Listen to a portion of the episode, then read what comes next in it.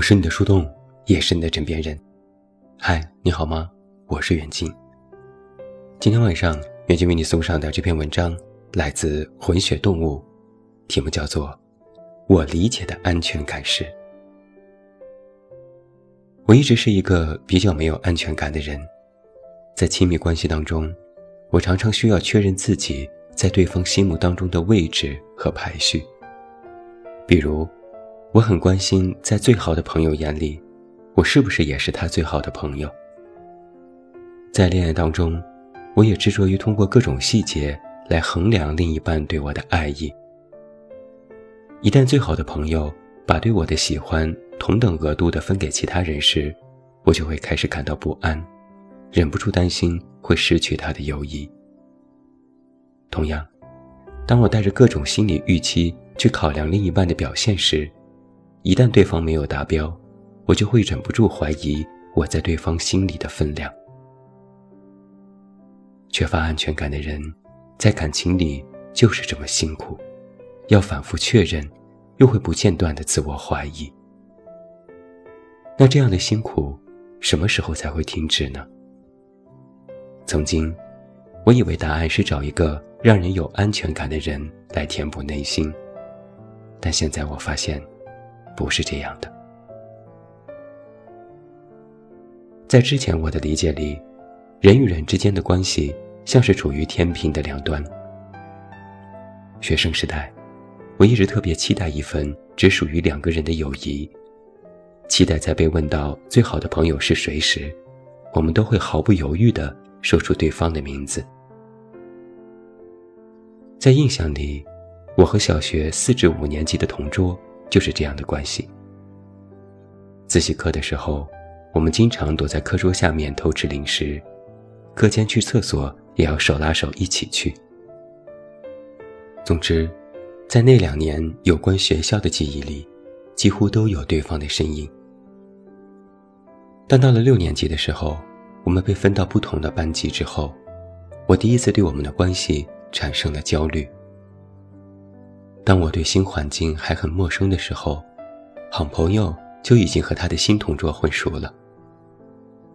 每次看到他们并肩从我教室门口经过的时候，我都会坐在座位上独自难过。但我的好朋友似乎从来都不会有这样的烦恼。还记得有次放学，我和好朋友走在路上，突然遇到一个顺路的同学加入了我们。聊到偶像剧的话题时，我和那位同学一拍即合，越聊越火热。这时，我突然注意到好朋友的眼里似乎闪过了一丝失落。回到家之后，我为此特地给好朋友写了一封信，本想安慰他不用担心我们的关系会被别人影响。没想到好朋友看完信后，反倒过来安慰我。他说：“哪有？”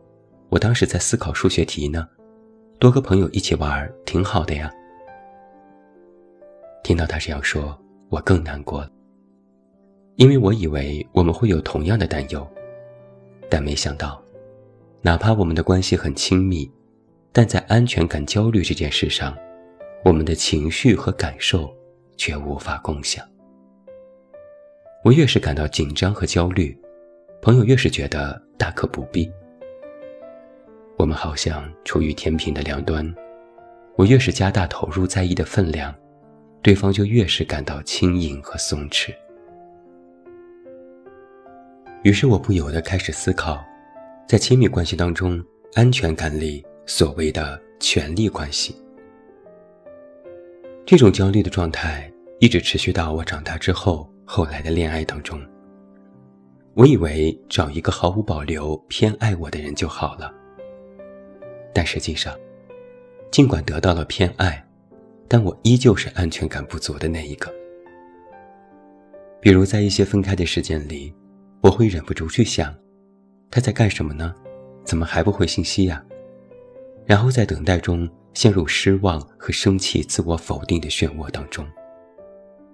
而半天过去了，对方可能才会淡淡的回一句：“刚醒。”有时想想。觉得好不公平。在一段关系里，明明自己才是投入更多感情成本的那一个，但结果却要经受更多的情绪波折。是直到我后来看到亲密关系中安全感、权力关系这个概念的时候，才觉得被安慰到。北大心理学博士李松伟在《爱情公开课》当中这样提过：在一段关系里，作为有安全感的一方，往往会被放在拥有更多权利或更高位置的角色之上，而在这个角色上的人。会变得容易忽略对方的情绪和感受，导致双方很难在安全感焦虑的问题上真正的共情。同时，他还提到，有安全感的一方未必本身就不缺乏安全感，他可能是在不安者的焦虑里变形得到了无尽的安全感。这让我意识到，有时候自己为了寻求安全感确认，暴露的脆弱和敏感。并不是需要被摒弃的性格缺点，他们恰恰是值得被珍惜的情感。因为正是在这些看似麻烦的情绪里，我们让给了对方更多安全的底气。同样，如果你在感情里更有安全感，而你的伴侣更容易缺乏安全感的话，换个角度想想，能在一段关系里感受到足够的安全，其实往往。是因为另一半对我们暴露了太多的在意，从而将能够感受到更多安全感的权利让渡给了我们。就这一点而言，他就值得被更好的珍惜。现在我所理解的安全感，其实更多的不是有关于他人，而是关于自己。不是感觉残破的自己，而是完整的自己。与此同时，我更加觉得，找一个让我们有安全感的另一半，其实是道伪命题。因为在别人身上寻找安全感的过程，实际上也是把安全感权利交给对方的过程。而让出权力的人，会处于感情的弱势地位，陷入自我怀疑和否定的漩涡。现在，我理解的安全感是。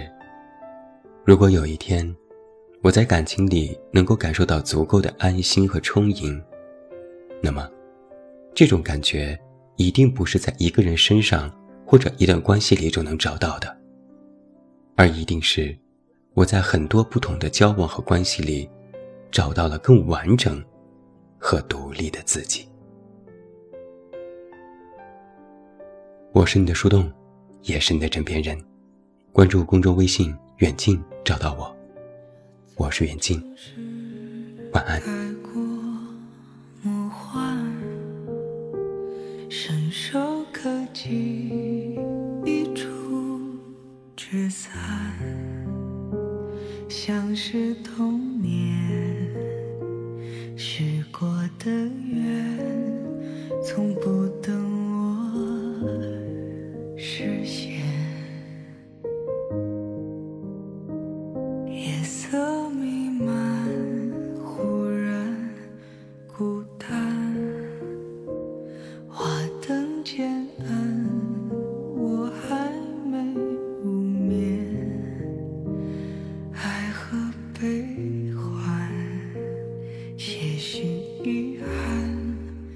你曾在我身边，我们怎么了？以伤痕去对抗平凡，喧闹过后各自带走傍晚，利用上眉间。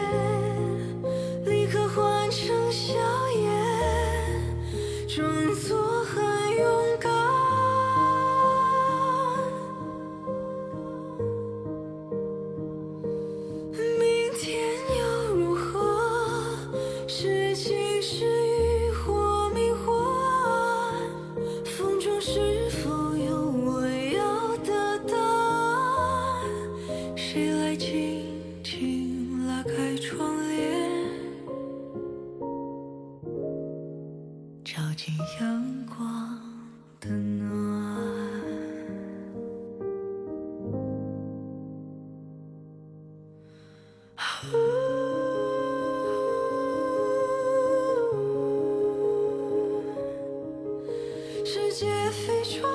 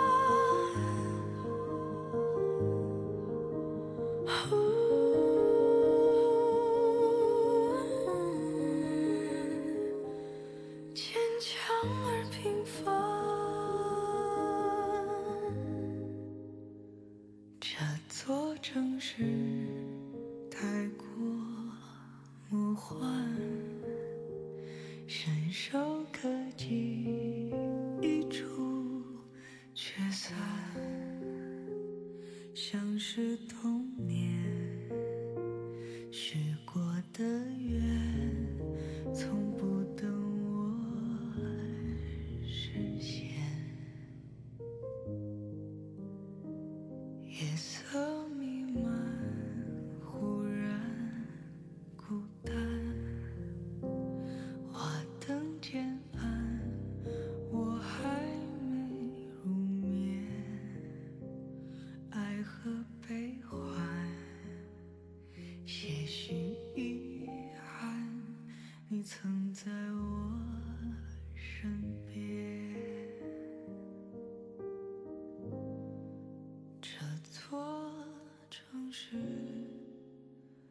太空。